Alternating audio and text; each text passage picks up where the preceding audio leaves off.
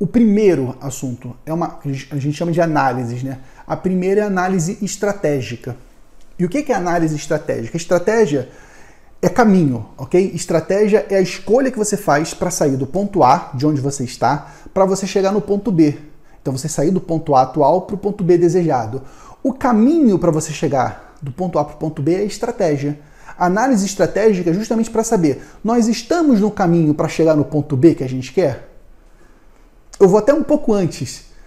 Nós sabemos que ponto B é esse? Onde nós queremos chegar? Nós queremos chegar nesse ponto B em quanto tempo?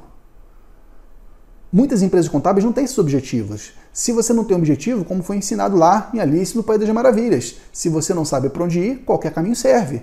Você tem que saber onde é seu ponto B. Da mesma forma que você tem que saber onde é seu ponto A. Você está onde hoje?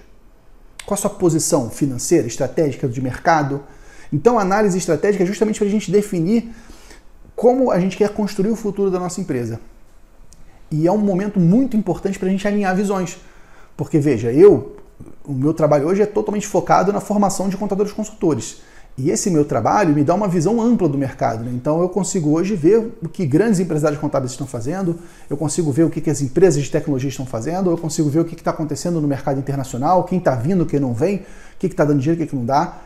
Mas eu não estou lá no dia a dia exatamente gerenciando as equipes mais. Então eu tenho um ponto de vista, os meus sócios têm outros pontos de vista, e quando a gente troca e funde esses pontos de vista, nós criamos algo maior.